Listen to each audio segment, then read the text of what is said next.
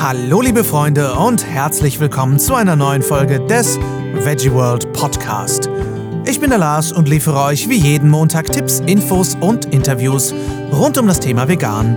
Und heute spreche ich mit Julia Schneider von ProVeg über das V-Label. Schön, dass ihr eingeschaltet habt, ihr Lieben. Ich hoffe, ihr hattet eine schöne Woche. Wie versprochen kann ich ein kleines bisschen von meinem Wochenende in Berlin erzählen, wo ich am 23. und 24. Juni am 24 Stunden Cube of Truth teilgenommen habe, einer echt großen Demo für Tierrechte. Es war der Hammer. Die Demo ging, wie der Name schon sagt, 24 Stunden lang ohne Unterbrechung. Und nein, ich habe nicht so lange pausenlos daran teilgenommen. Äh, viele haben das gemacht. Ich hatte allerdings die ausgefuchste Idee, zwischendurch zu schlafen. Was eine gute Idee war insgesamt. Ähm, denn ähm, ja, 24 Stunden durchhalten, plus danach war noch ein Marsch und davor und so ist man schon gute 30, 36 Stunden wach. War nicht so mein Ding. Aber ich bin natürlich auch keine 19 mehr. Es waren auf jeden Fall zwei hammergute Tage. Ich habe viele, viele wunderbare Menschen kennengelernt, die sich wirklich viel für Tiere einsetzen. Nicht umsonst äh, haben einige Leute da 24 Stunden durchgehalten oder es auf jeden Fall versucht, denn es ist schon ziemlich hart, sowas einfach mal durchzustehen und es war kalt und es hat geregnet und ähm, ja, insgesamt ist es spannend, dass es Spaß gemacht hat. Ähm, aber wir waren insgesamt über 1000 Aktivistinnen und Aktivisten und wir hatten knapp über 3600 positive Gespräche mit Passanten über Veganismus. Und das war echt ähm, auf jeden Fall sehr inspirierend und hat ein super Symbol gesetzt äh, für den Aktivismus. Es war das weltweit längste Tierrechtsdemo-Aktionchen. Ich habe den falschen Artikel benutzt und musste es irgendwie retten. Das hat nur so halb funktioniert. Es war die längste Tierrechtsaktion weltweit bisher ähm, mit den 24 Stunden und das war auf jeden Fall eine coole Sache. Es wurde ein bisschen in den Medien berichtet und ähm, ja, für mich war es auf jeden Fall interessant, all diese Menschen kennenzulernen. Ich habe natürlich nicht mit allen sprechen können, aber ich habe mit vielen von ihnen sprechen können. Und es ist toll zu sehen, aus welchen Richtungen die Menschen alle kommen, um sich für Tiere und die Umwelt und die Menschen einzusetzen. Wen es interessiert, Infos zum Event, Fotos und Videos gibt es in den Show Notes. Oh, und es war übrigens sehr, sehr schön. Ich habe einige Veggie World Podcast-Hörerinnen getroffen. Es war total schön, mal ein paar von euch kennenzulernen. Echt äh, eine coole Sache und vielen Dank, dass ihr auf mich zugekommen seid. Es ist ein sehr komisches äh, Gefühl, wenn Leute auf mich zukommen und sagen, du bist Lars, oder? was äh, sich ein bisschen so anhört, als würden Leute auf mich zukommen und mir geklaute Uhren verkaufen wollen. Äh, so ein bisschen à la Sesamstraße. Hey du, ja du, genau.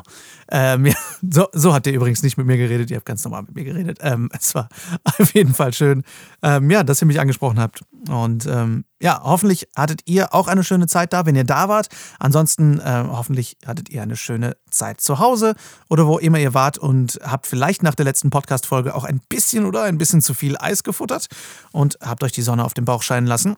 Diese Woche spreche ich mit der Chefin des V-Labels, Julia Schneider von ProVeg, über genau über das V-Label. Wem von euch das Label kein Begriff ist, überhaupt kein Problem. Dabei handelt es sich um diesen kleinen grün-gelben Aufdruck mit der kleinen V-Blume auf vegetarischen und veganen Produkten, die ihr in Supermärkten kaufen könnt und die die zertifizierten Produkte markieren, die auch nur das enthalten, was draufsteht. Also zum Beispiel kein Fleisch oder keine tierischen Fette, kein Milchpulver und, und, und wie dieses V-Label funktioniert, warum es so wichtig ist, dass es das gibt, welche absurden tierischen Inhaltsstoffe teilweise in unseren Lebensmitteln stecken, wie die Julia überhaupt zu Provetsch gekommen ist und was sie vorher gemacht hat und natürlich, was Julias Lieblingsessen ist, immer eine wichtige Frage für mich, das erfahrt ihr jetzt im Interview. Viel Spaß! Ich sitze hier mit Julia Schneider von Provetsch, genauer gesagt vom V-Label bei Provetsch und freue mich sehr, heute mal über dieses Label zu reden, was alle irgendwie sehr für selbstverständlich nehmen. Vielen Dank, Julia, dass du dabei bist. Ja, hallo, vielen Dank für die Einladung. Ähm, für diejenigen, die dich noch nicht kennen, ähm, und du betreibst ja auch viel so hinter den Kulissen, äh, viel Arbeit, habe ich das Gefühl. Ähm, stell dich doch gerne vor, wer du bist und was du genau beim V-Label machst. Ja, mein Name ist Julia Schneider. Ich leite Vertrieb und Qualitätsmanagement vom V-Label in Deutschland. Ähm, ich habe vor ja, bereits äh, fünf Jahren bei ProVeg angefangen als Ökotrophologin ähm, und Fachberaterin für vegetarische und vegane Ernährung. Ähm, verschiedene Projekte ähm, geleitet, auch im europäischen Kontext, im internationalen Kontext. Ähm, ja, und ähm, bin äh, immer sofort dabei, wenn es um alternative und nachhaltige Ernährung geht, ähm, wie die vegetarische und die vegane. Lebst du selber auch vegan? Und äh, wenn ja, wie, wann, wo, warum? Ja, ich lebe selber überwiegend vegan. Ähm, ich bin eigentlich schon durch mein Ernährungsstudium sehr sensibilisiert gewesen ähm, auf das Thema Nachhaltigkeit, ähm, ökologische Landwirtschaft ähm, und vegetarische vegane Ernährung. Ausschlaggebend war dann ein Praktikum bei äh, Dr. Markus Keller am IFANE, ah. Institut für alternative und nachhaltige Ernährung, ja, ist bekannt. Ja, den hatte ich auch schon im Interview, deswegen ja, freue ich mich. Ja, genau, ähm, der Markus, genau. Ähm, das war dann so der, ähm, der Anlass, mich nochmal vertiefter mit dem Thema zu beschäftigen ähm, und dann zu sehen, wow, was machen wir da eigentlich mit unserer Ernährung, was hat das für Auswirkungen? Und ähm, der Schlüsselmoment, mich dann für eine vegetarische bzw. irgendwann vegane Ernährung zu entscheiden, war dann tatsächlich auch eine Veggie World. Hey. Das sage ich jetzt nicht, weil wir ein Interview haben. Aber es war wirklich, äh, ich bin auch eine Veggie World äh, nach Wiesbaden gefahren und äh, ich war total beeindruckt von der Vielfalt, von dem leckeren Essen, von den vielen Fleisch- und Käse- und Milchalternativen und ich hatte total Lust, das mal auszuprobieren und bin dann dabei geblieben. Cool. Ja, das ist eine Veggie World das schafft, finde ich das schön. Die 20er kriegst du dann ja. später, dass du das gesagt hast. Vielen Dank. Vielen Dank. ähm, nee, aber das finde ich echt cool, äh, weil ich äh, vor, pff, keine Ahnung, ich war auch, als wir sehr frisch vegan waren, meine Frau und ich, waren wir auch relativ früh auf einer Veggie World und haben da auch echt durch die Produktvielfalt echt so gedacht, wow, okay, das geht. Und das war 2013, also wo auch echt noch bei weitem nicht so viele Produkte on online waren, wollte ich schon sagen. Und es bei weitem noch nicht so viel gab wie jetzt. Das ist schon nicht irre. Und ähm, wie kamst du dann zum, zum V-Label? Also, wie gesagt, 2012 bin ich bei ProVeg schon eingestiegen über ein, ähm, ein Projekt. Da ging es um eine Kochausbildung. Also, das war eigentlich ein, ein Projekt im Bereich Gastronomie und Ernährung, äh, dort die gesunde vegane Küche reinzubringen. Ähm, habe dann ähm, dort gearbeitet und an verschiedenen anderen Projekten bei ProVeg. Und als das Projekt dann vorbei war, ähm, bin ich in den äh, ja, Bereich der Unternehmenskooperation gewechselt. Ich brauchte mal ein bisschen Abwechslung.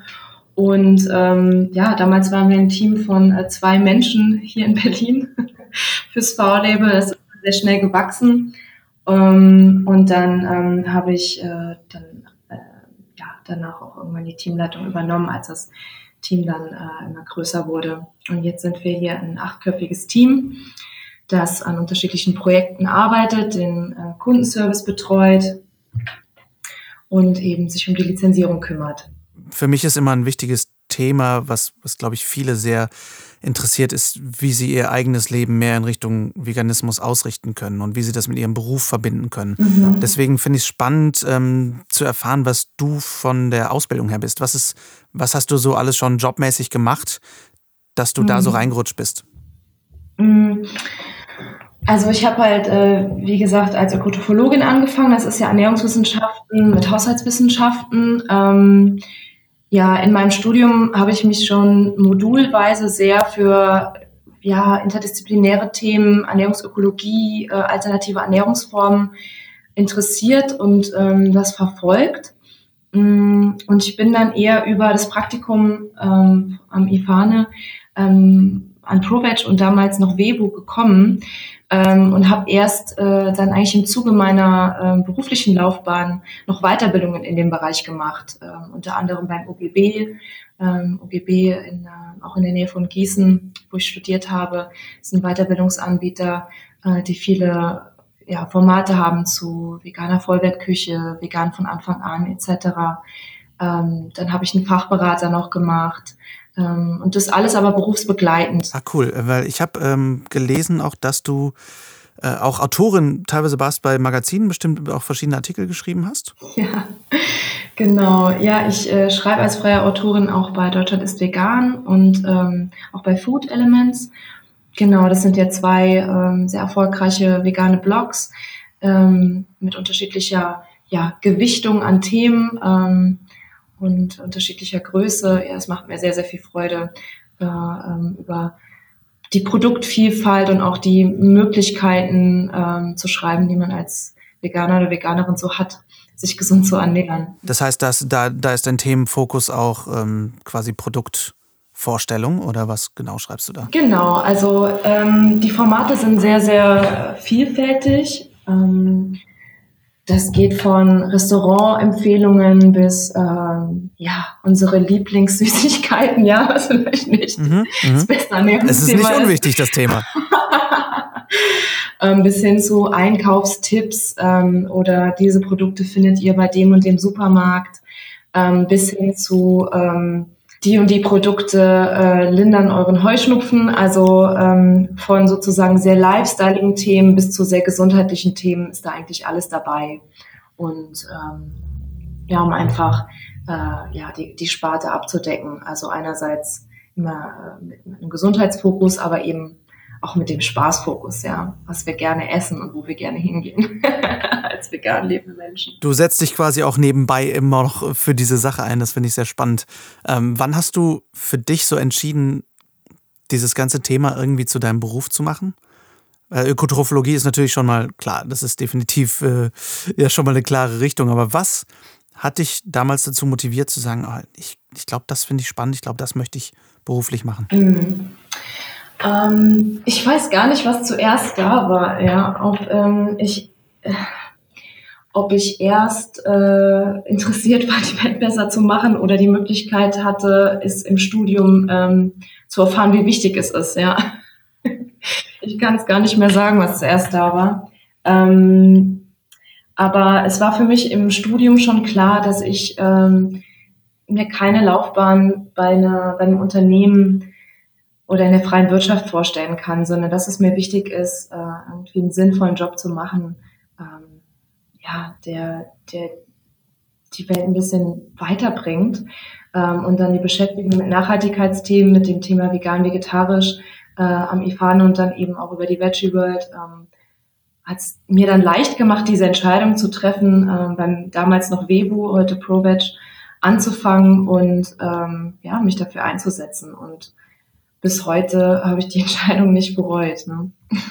Will ich auch noch jedem empfehlen. Total, absolut. Ich glaube, also ich, ich rede mit so vielen Leuten, die gerne beruflich das machen möchten, was sie ethisch vertreten. Und ja. viele haben da irgendwie echt Probleme. Und deswegen finde ich das eben so ein wichtiges Thema und finde es auch spannend, was du sagst, dass du schon früh irgendwie den Drang hattest, die Welt besser zu machen, weil das auch ein sich durchziehendes Thema ist, dass viele, die vegan oder Veganismus oder irgendeiner Form Nachhaltigkeit als Job haben, schon sehr früh so den, den Grundgedanken hatten, ich möchte die Welt verbessern. Das finde ich irgendwie echt cool. Wie kam denn, um jetzt mal auf das V-Label zu sprechen zu kommen, oder ich weiß gar nicht, ob ich es die ganze Zeit falsch ausspreche und es eigentlich ein V-Label heißen müsste, aber es ist wahrscheinlich so ein denglischer Begriff, ich weiß es nicht.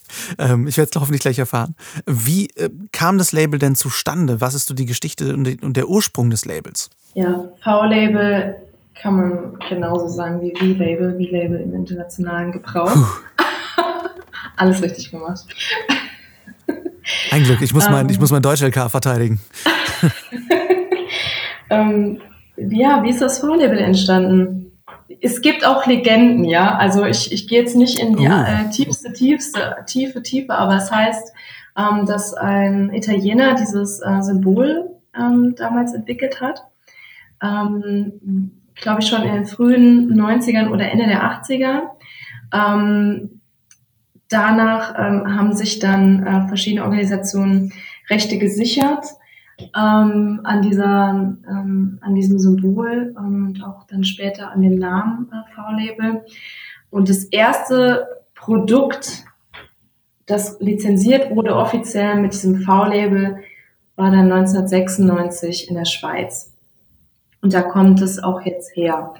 Ähm, also in der Schweiz ist unser äh, Markeninhaber und der Hauptlizenzgeber, über den wir jetzt hier bei ProVeg in Deutschland berechtigt sind, diese Lizenz zu vergeben.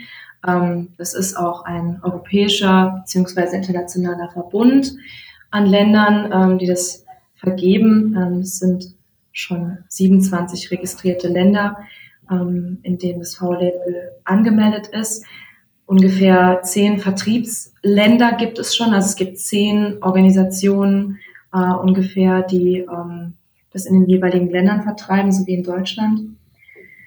In Deutschland hat ähm, die V-Lizenzierung etwa vor zehn Jahren angefangen, also 2006, also fast zwölf Jahre. Und wow. Ja, wow. Also wie lange schon oder wie? Wie lange schon, ja, mhm. weil also gut, wahrscheinlich damals auch, könnte ich mir vorstellen, noch eher vegetarisch als vegan, aber das, ich finde es spannend, wie lange es das schon gibt, wie lange letztendlich diese Zertifizierung schon existiert. Richtig, ja. Also es war natürlich eine riesen Pionierarbeit damals äh, ne, von ähm, einem, ja, vom Webo aus, äh, also Angestellten, ähm, arbeitenden, Mitarbeitenden, damals noch auf halber Stelle lange Zeit, ne? dieses Label einzuführen und an die Unternehmen zu bringen und die Wichtigkeit überhaupt ähm, oder dafür zu sensibilisieren. Äh, das war 2006 natürlich noch was ganz anderes als ähm, heute. Ne? Und äh, 2015 erst, also quasi jetzt vor ja, genau drei Jahren eigentlich, haben wir ähm, die Lizenzierung hier ähm, in, ein, in ein Team verankert. Also haben ein Team aufgebaut, haben es hier hergeholt, hier eine Bürostelle ähm, aufgebaut und äh, ja, quasi die bisherigen Kunden übernommen. Und äh, seit 2015 oder auch schon seit 2012 schreiben wir natürlich, was den Veggie Boom anbelangt, eine ganz andere Geschichte. Und äh, es, deine Vermutung ist richtig. Am Anfang ähm, waren vermutlich viel mehr vegetarische Produkte angemeldet. Heute ist der große Teil äh, vegan, die lizenziert sind. Wir haben natürlich auch die Möglichkeit, vegetarisch zu kennzeichnen, aber die veganen Produkte sind, ähm, sind die Mehrzahl. Aber ähm, ja, spannend. Ich muss auch gerade noch denken, 2006 angefangen, Ach, das, als du gesagt hast, das ist zwölf Jahre her, dachte ich, oh mein Gott, 2006 ist schon zwölf Jahre her. Äh, okay, kurzer, kurzer ähm, äh, Flash zurück in diese Zeit. na, na, nicht mehr ganz, aber 2006 ist Justin Timberlake Zeit gewesen. Ja, da kam der, war der gerade groß. ähm, also an alle, die nicht mehr wissen, was 2006 war, Millennials, ihr. 2006 war schon einiges los. Also, ähm, aber es ist, es, ich finde es ähm, sehr spannend, dass das wirklich so eine europäische ähm, Zusammenarbeit ist. Wie und welche, welche Kriterien muss so ein, muss ein Produkt erfüllen? Und zusätzlich gefragt, gibt es ähm, quasi gewisse Kriterien, an denen sich die Leute versuchen vorbeizuschummeln? ähm, na, in erster Linie müssen Unternehmen selbstverständlich äh, ein, ein Prüfformular ausführen, das überprüft, ob äh, Inhaltsstoffe und ähm, Prozess inklusive aller Hilfsstoffe und Verarbeitungshilfsstoffe vegan und vegetarisch äh, sind, je nach Kategorie. Ähm, es dürfen keine Tierversuche am Endprodukt durchgeführt sein. Ähm, es dürfen keine gentechnisch veränderten Organismen benutzt worden sein. Und ähm, die Hersteller verpflichten sich auch zu einer ähm, guten Herstellungspraxis. Das bedeutet, dass sie ähm, alles technisch und ökonomisch Mögliche tun, um Spuren zu vermeiden. Wir haben auch einen Orientierungswert, ähm, der dazu dient, zu schauen, wann haben Unternehmen noch eine, ähm, ja, noch eine Verpflichtung, vielleicht Prozesse zu verbessern, wenn es eben sehr äh, weit äh, darüber hinausweicht. Es ist aber kein Ausschluss, Ausschlusskriterium, äh, sondern dient eher ähm, einer, ja, einer Orientierung und einer, einer Richtlinie, ähm, wenn wir sagen, na, jetzt schauen wir nochmal genauer rein, ähm, was hier vielleicht an Spureneinträgen reinkommen könnte bei dem Produkt. So muss man aber immer sagen, ähm, das ist sehr unterschiedlich je nach Produkt. Ne? Das kann sehr schwanken, das kann mal darüber liegen, das kann auch mal unter der Nachweisgrenze beim gleichen Produkt und im gleichen Prozess liegen. Also das äh, muss man immer so ein bisschen bewerten. Ja. Und was das Besondere ist an dem Taudio-Prozess ist, ähm, dass wir ja auch eine jährliche Inspektion haben. Das heißt, alle Unternehmen werden ähm, im ersten Vertragsjahr überprüft. Das heißt, wir gehen äh, in, die, in den Betrieb, in die Produktionsstätte und schauen uns an, wie das Produkt äh, hergestellt wird. Und es ist äh, ja eine Mischung aus Überprüfung und Beratung, sagen wir immer, weil äh, wir auch die Erfahrung machen, dass die Hersteller da ähm, doch auch sehr viel noch lernen, ähm, weil äh, auch wenn wir jetzt schon sehr lange von vegetarisch und vegan äh, sprechen, aber es ist immer noch ein Pionierbereich, der rechtlich nicht ganz, äh, noch nicht ganz abgesichert ist und noch nicht geschützt ist. Das heißt, da gibt es immer noch viele Fragen. Vor allem habt ihr ja trotz, ihr habt ja auch ähm, Zusammenarbeit mit teilweise ähm, Fleischkonzernen. Und ne? die haben ja jetzt auch nicht unbedingt die Mega-Erfahrung, was veganes Labeling angeht. Ja, also wir gehen da sehr vorurteilsfrei rein, ähm, weil im Vorhinein ist es schwer bewertbar, welche Unternehmen welche Voraussetzungen schon geschaffen haben und welche Erfahrungen sie schon haben, weil unsere Erfahrung ist, ähm, bis, oder, oder wir erleben eigentlich beides. Ne? Es gibt natürlich auch gerade große äh, Unternehmen, die vielleicht auch Fleisch und Milch herstellen oder im Betrieb herstellen und äh, verwenden, die eben ganz außergewöhnlich viele hygienische Maßnahmen ähm, eingeführt haben und ganz besonders äh, sensibel sind oder sogar extra Produktionsstätten dafür bauen, äh, was nicht in unserem Standard ähm, notwendig ist, aber ähm, was sich eben auch Großunternehmen eher leisten können. Ne? Warum reicht es letztendlich für den Verbraucher nicht auf die Zutatenliste zu schauen? Ja, ähm, weil auf der Zutaten. Das ist eine fiese Frage, gell? Ja, ja ähm, ich meine, ich, ich schätze auch, dass, ähm, ich meine, ich bin ja selber davon betroffen, ähm, wenn ich äh, irgendwo hin auf, auf eine Feier will und ähm, möchte dann noch einen Wein äh, mitbringen und stehe dann vor dem Supermarktregal und denke. Perfektes ja, Beispiel. Ja, das ist immer mein Standardbeispiel, mein Narrativ sozusagen. Trinkst du dermaßen viel Wein? Hm. Fruchtsaft geht ja auch. ja, in der Tat. Also in manchen Fällen reicht es, auf die Zutatenliste zu schauen, in manchen Fällen nicht. Und ähm, wir stellen halt sicher, dass ähm, alles, was auf der Zutatenliste nicht steht, auch abgeprüft ist und überprüft ist. Ne? Ähm, das betrifft zum Beispiel Verarbeitungshilfsstoffe. Verarbeitungshilfsstoffe sind ähm, Stoffe, die werden während der Produktion eingesetzt und später wieder entfernt. Das heißt, der Hersteller muss sie nicht angeben.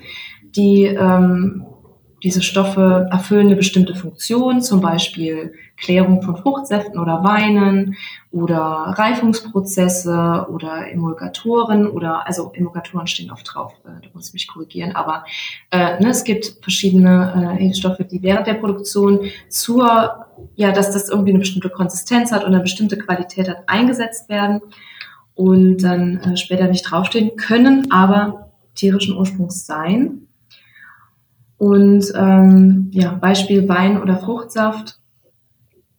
Da wird ähm, immer noch sehr häufig äh, Gelatine eingesetzt ähm, oder Hausenblase. Das ist ein, ein Stoff, der aus Fischen gewonnen wird. Ähm, das ist ein sehr günstiger und sehr ergiebiger Verarbeitungshilfsstoff. Das ist auch der Grund, warum es so verwendet wird. Also es gibt schon einen Grund. Es ist keine Boshaftigkeit. Ja. Ähm, es ist einfach ein super Mittel, um die Weine und Fruchtsäfte zu klären aber es ist eben nicht vegan und Verbraucher ähm, wünschen sich da eine, eine, tierfreie Produktion und das überprüfen wir beim V-Label. Ja, ich denke, es sind halt auch viele Stoffe, die jemandem gar nicht so auffallen, weil sie fremd klingen. Also wenn ich alleine denke an meinen Liebling, die Mono- und Diglyceride von Speisefettsäuren oder ähm, natürliches Aroma ja. oder solche tollen Sachen. Ähm, genau. Wo man auch denkt, ach, ach so, hier ist Schweinebaucharoma drin, das wusste ich nicht. Großartig, ähm, oder? Das sind ja. ja. Sachen, wo man sich oft, ähm, also wo meine Frau zum Beispiel oft bei den Firmen dann anruft mhm. und fragt. Aber das ist dann auch was, wo ihr quasi für zuständig seid und sagt, okay, was ist dieses Aroma, was sind diese Diglyceride von Speisefettsäuren? Genau. Ähm, und da genau nachprüft, woher die kommen. Genau, das müssen Unternehmen ja explizit angeben, auch deren Ursprung und dafür im besten Falle natürlich auch noch einen Beleg nach, nachliefern. So eine versteckte Tiere, sogenannte, ähm, gibt's viele. Ja. Ähm, Mono die Glyceride ist ein super Beispiel, weil das äh, klingt so chemisch und gefährlich. Ähm, kommt manchmal in Backwaren vor, ähm, kann aus tierischen Fetten gewonnen werden ähm, ist ein Emulgator und Mehlbehandlungsmittel, ähm, was du auch angesprochen hast mit den Schweineborsten. Ähm, das ist zum Beispiel ein Stoff, der heißt L-Cystein. Ähm, der kann auch pflanzlich äh, hergestellt werden, ähm, aber ähm, kann halt eben auch aus Schweineborsten hergestellt werden und ist auch ein Mehlbehandlungsmittel für den Reifeprozess. Und noch ein Lieblingsbeispiel ähm, für alle Vegetarier, die zuhören, ist das Lab. Ne? Ähm, ja. Das Lab in Käse, ähm, was so auch nicht auf der Zutatenliste angegeben werden muss, aber das Lab, das äh, in der Käseherstellung verwendet wird für die Milchgewinnung, ähm, kann eben leider auch auf, aus Kälbermagen hergestellt werden und ist damit dann nicht vegetarisch, ne? Ähm, sondern ja, eher ein bisschen eklig. da habe ich eine geschichtlich-philosophische Frage, äh, weil ich mich solche Sachen häufig frage. Ähm, wie kommt man auf sowas? Ich sag mal, man ist beim Käse machen und man denkt sich, er gerinnt noch nicht ordentlich. Was habe ich hier noch rumliegen in der Kammer? Wie kommt man auf, wie kommt man auf Kälbermagen? Wie geht das? Das ist so wie, ach, ich habe noch ein bisschen Fensterfugenkit da. So, ich weiß nicht, also das ist so, es wirkt etwas absurd. Wie kommen die Menschen auf diese, auf diese Stoffe? Kannst du, hast du dein, in deinem Studium da irgendwas zu gelernt, was da, warum das so ist? Ich weiß nicht. Das ist was, was mich wirklich beschäftigt. Da muss ich leider passen. Äh, das kann ich dir historisch leider nicht erklären. Ähm, die einzige ja. Vermutung, die ich habe, ist, dass ähm, Menschen natürlich historisch bedingt schon immer versucht haben, alles von den äh, Tieren zu nutzen, seit wir ähm, sie als Nutztiere äh, umgewandelt haben und ähm, eben ne, als Bauern und Dörfer und Landwirtschaft und so weiter betrieben haben. Äh, ich kann nur vermuten, dass äh, in dem Zuge des Käseerfindens und Buttermachens etc. Ähm, äh, man einfach diese Funktion rausgefunden hat, wie, wie viele andere Sachen. Also dass man einfach alles äh, genutzt hat und ähm, eben diese Funktion rausgefunden hat. Ist ein spannendes Beispiel dafür, dass, dass wir einfach Dinge so weitermachen, weil sie immer schon so gemacht wurden, finde ich. Es gibt ja, es gibt ja pflanzliche Alternativen. Ähm, das möchte ich ja mal dazu sagen. Ne? Es gibt ja auch mikrobielles Lab inzwischen. Das wird auch ähm, in vielen, vielen Fällen genutzt. Ähm, also das ist äh, ja auch eine Alternative auch in der Wein- und äh, Fruchtsaftklärung gibt es pflanzliche Alternativen wie Erbsenprotein oder mechanische Filtration oder Bentonite. Das sind äh, Mineralien, die eingesetzt werden. Und äh, ja, das sind ja super Möglichkeiten, dann ähm, die Stoffe auch pflanzlich oder mineralisch äh, zu klären und gleiche Qualität am Ende zu haben. Ne? Ähm, mir ist gerade noch eine Frage gekommen und zwar, ihr arbeitet ja generell auch mit anderen, also mit möglichst vielen Organisationen zusammen, auch in der Politik, um da viel zu erreichen. Habt ihr in irgendeiner Form ein Programm, um pflanzliche Stoffe auch besser subventionieren zu lassen oder irgendwas in der Art? Weil ja oft leider das Problem ist, dass die tierischen Stoffe so billig sind, dass die oft genommen werden.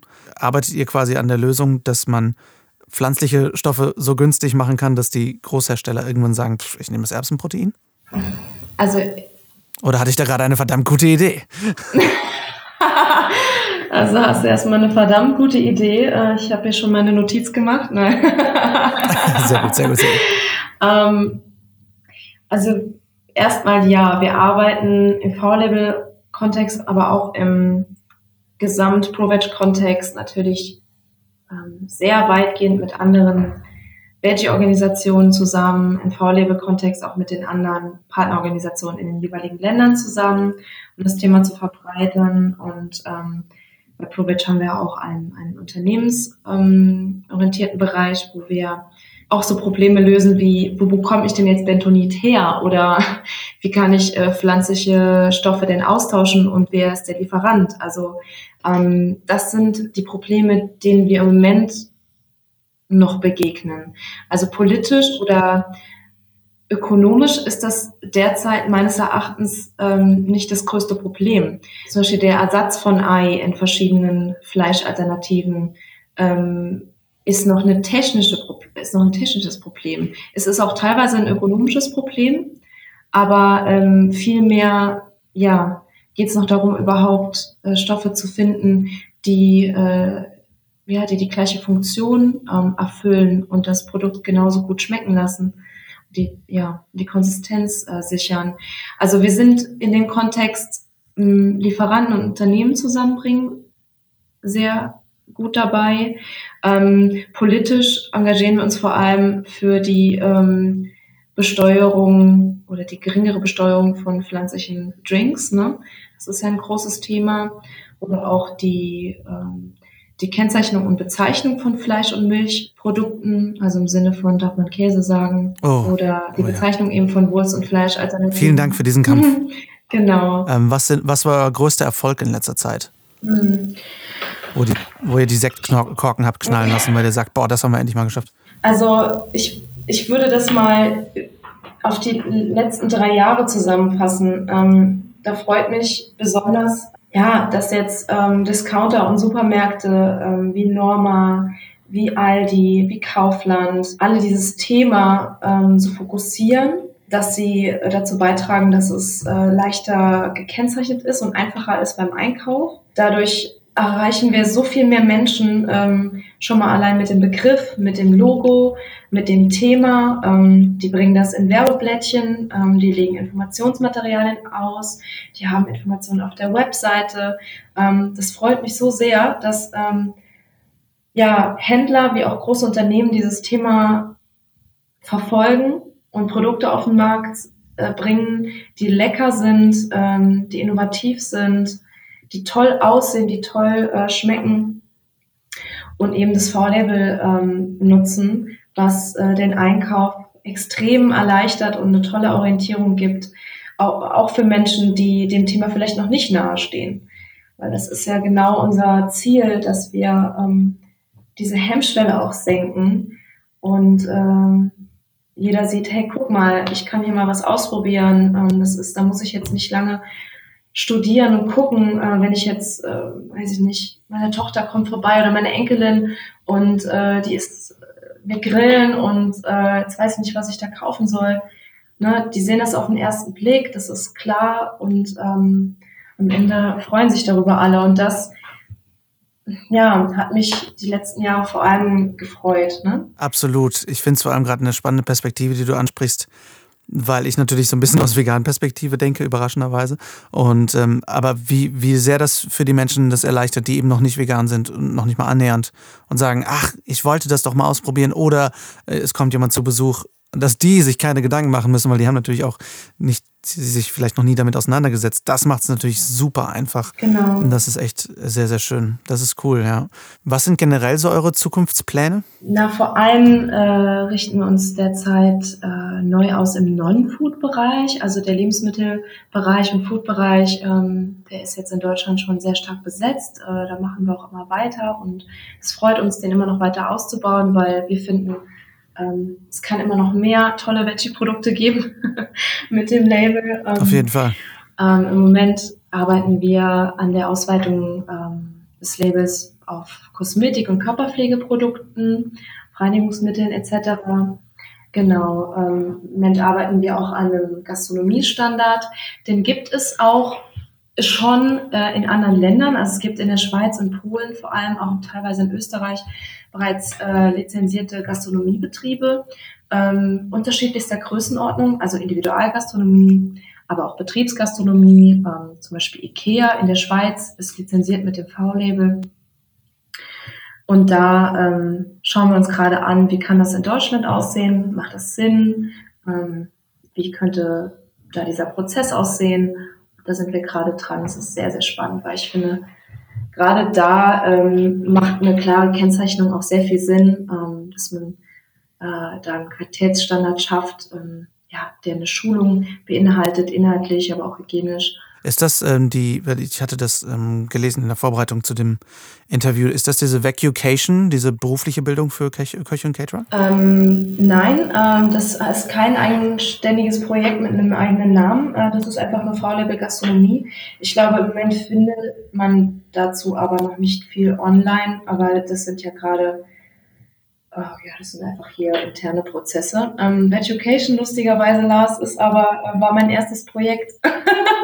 also ah, ich habe okay. ähm, das Education-Projekt war das mein Einstiegsprojekt beim ähm, Webu damals. Ah.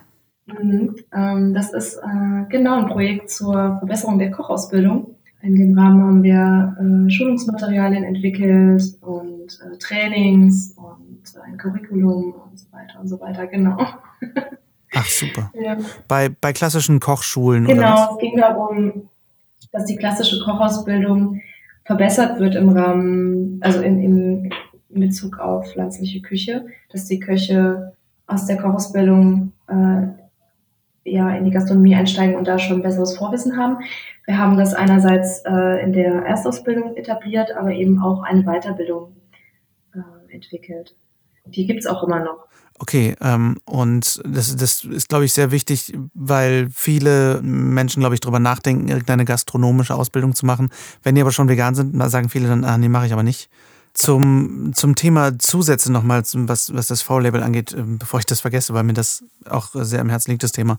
Was sind denn die üblichen Produkte, wo, wo die Menschen so tierische Zusatzstoffe übersehen können? Was sind so die, die typischen üblichen Verdächtigen? Zahnbürsten fallen mir da zum Beispiel mal so. Ah, so ganz breit gedacht. Ähm, Zahnbürsten, lerne ich auch noch was dazu. mhm. ähm, na, Backwaren ist ein klassisches Thema. Ähm, das ist so, das ist nicht so offensichtlich. Viele Backwaren sind natürlich vegan, aber durch die Mehlbehandlungsmittel ähm, lohnt es sich da nachzufragen in der Bäckerei oder zu schauen, ob es halt ein Label hat, wenn es abgepackte Sachen sind. Ähm, klar, äh, dann sowas wie Kaffee oder Dragés, ähm, die mit Shellac überzogen sein können. Ähm, das ist ja so das unappetitlichste. Ähm, ich glaube, es ist bekannt, was Shellac ist, oder? Ich glaube, das ist vielen nicht bekannt. Es ist ganz gut, dass du das ansprichst. Genau, also Shellac ist ja ein äh, Stoff, der aus Läusen gewonnen wird. Und ähm, ja, das ist vielleicht nicht das Erste, was man gerne auf einem, ja, auf einem Kaugummi oder einer Kaffeebohne gerne hätte. Ähm, ja, dann Margarine zum Beispiel, ähm, das manchmal Lecithin enthalten kann aus Hühnereidotter. Käse natürlich hatten wir schon. Für die Veganer äh, immer dieses Thema Bienenwachs. Ne? Bienenwachs gibt es oft so als Überzugsmittel, auch bei Süßspeisen. Kamin ist ja auch so ein, so ein Ding, was. Äh genau, ist ein Stoff aus Schildläusen auch, ähm, wird als roter Farbstoff verwendet, zum Beispiel in Getränken. Ist meines Erachtens aber sehr selten geworden. Ist auch sowas, wo ich mich frage, wie kommt man da drauf? Aber hey, vielleicht hat jemand echt einen Hass auf Läuse gehabt eine Zeit lang und hat gedacht, boah, ich mach mal einen Campari damit rot. Ja, vielleicht gab es auch noch nicht äh, eben chemisch oder anders die Möglichkeit, ähm, diesen roten Farbstoff herzustellen. Vielleicht, ja. Rote Beete wurde noch nicht gefunden. Wir müssen Läuse töten. Ähm, was, ähm, was mich noch äh, interessiert, du bist seit, äh, ich habe gelesen, seit 2013 bist du die Koordinatorin der VegMed, der vegan-vegetarischen Medizinermesse. Äh, wie kam das und, und was genau machst du da und was ist die VegMed für diejenigen, die es noch nicht kennen? VegMed, ja, VegMed ist ein ähm, internationaler Kongress zum Thema Medizin und pflanzenbasierte Ernährung. Ähm, richtet sich an Ärzte, Ärztinnen, Ernährungswissenschaftler und äh, Gynäkologen natürlich und alle, in, äh, die im Gesundheitsbereich professionell arbeiten, also auch Heilpraktiker und auch alle Studierende der Medizin und Ernährungswissenschaft, ähm, findet derzeit alle zwei Jahre in Berlin statt. Der letzte ist gerade jetzt vorbei. Wir haben gerade im April ähm, den letzten dreitägigen Kongress gehabt, inzwischen in internationalem Format mit über 50 ähm, Referierenden und äh, über 1300 Teilnehmenden äh, dieses Jahr, äh, was extrem erfreulich ist. Genau, ich bin seit 2013, eigentlich schon seit 2012 in dem Team. 2012 habe ich aber ähm, quasi noch Tabletts getragen und den Stand betreut. Ah, okay, hast dich schnell hochgearbeitet. 2013 bin ich dann, 2013 ähm, habe ich dann ja die Eventorganisation äh, mit betreut. Inzwischen ähm, betreue ich da vor allem das äh, Programm, Programmgestaltung, ähm, die Referenteneinladungen, den Publikumstag explizit, die ganze Helferplanung. Was ist so das Ziel der WetchMed im Vergleich zu anderen äh, Kongressen oder Messen, die sich einfach generell so ans, ans Publikum richten? Was sind die Themen, die da spezifisch von Medizinern und, und Ernährungswissenschaftlern angesprochen werden? Ja, Ziel ist, pflanzliche Ernährung als Präventions- und Therapiemöglichkeit innerhalb der Medizin und Gesellschaft zu etablieren. Ähm, und das Thema ja, bei Multiplikatoren im Medizin- und Gesundheitsbereich zu verankern und äh, wissenschaftlich auch da das fundiert ähm, zu untermauern. Ähm, wir hatten äh, dieses Jahr ein breites Programm, also von vegan in Schwangerschaft, Stillzeit und Kindheit, ähm, pflanzliche Ernährung bei Diabetes, äh, Knochengesundheit, ja auch Einsatz in der Krebschemotherapie, also als Unterstützung, als äh, Stärkung. Das ist aber cool. Also das heißt, ihr, versucht damit quasi die, die Medizin, also wirklich die Forschung auch so ein bisschen auf das pflanzliche Thema zu lenken und, und die pflanzliche Forschung quasi in die Mitte der Gesellschaft zu rücken. Genau, also es geht darum, die neueste Forschung vorzustellen, ähm, wir haben auch einen Peer-Review-Prozess, wo sich eben junge Wissenschaftler einbringen können mit ihren neuesten Studien und Erkenntnissen. Ähm, genau, wir haben Redner aus aller Welt, die sich mit dem Thema äh, beschäftigen. Ähm, ja, und es geht darum, vor allem in den Bereichen, wo pflanzliche Ernährung einfach extrem erfolgreich ist, wie bei chronischen Erkrankungen, Herz-Kreislauf-Erkrankungen, ähm, da äh, das noch stärker zu verankern und zu sensibilisieren, dass das eine Möglichkeit ist, ähm, ja, den Patienten glücklicher, gesünder oder äh, zu machen oder ähm, den, den Therapieverlauf, den Krankheitsverlauf zu verbessern. Um ähm, das Ganze so ein bisschen mit einer schönen kleinen Schleife zu äh, abzubinden und ähm, nochmal zurück ein bisschen zu, zu dir persönlich zu kommen. Ähm, bei deiner ganzen Arbeit, die du gerade machst und, und du bist ja auch vielseitig unterwegs, was war so in letzter Zeit, was dich am meisten inspiriert hat oder angekickt hat, motiviert hat, wo du gesagt hast, wow, das, das nehme ich mir mit? Also jetzt komme ich nochmal auf VegMed, das ist halt eins der Projekte, die wir von ProVeg ja, ja machen.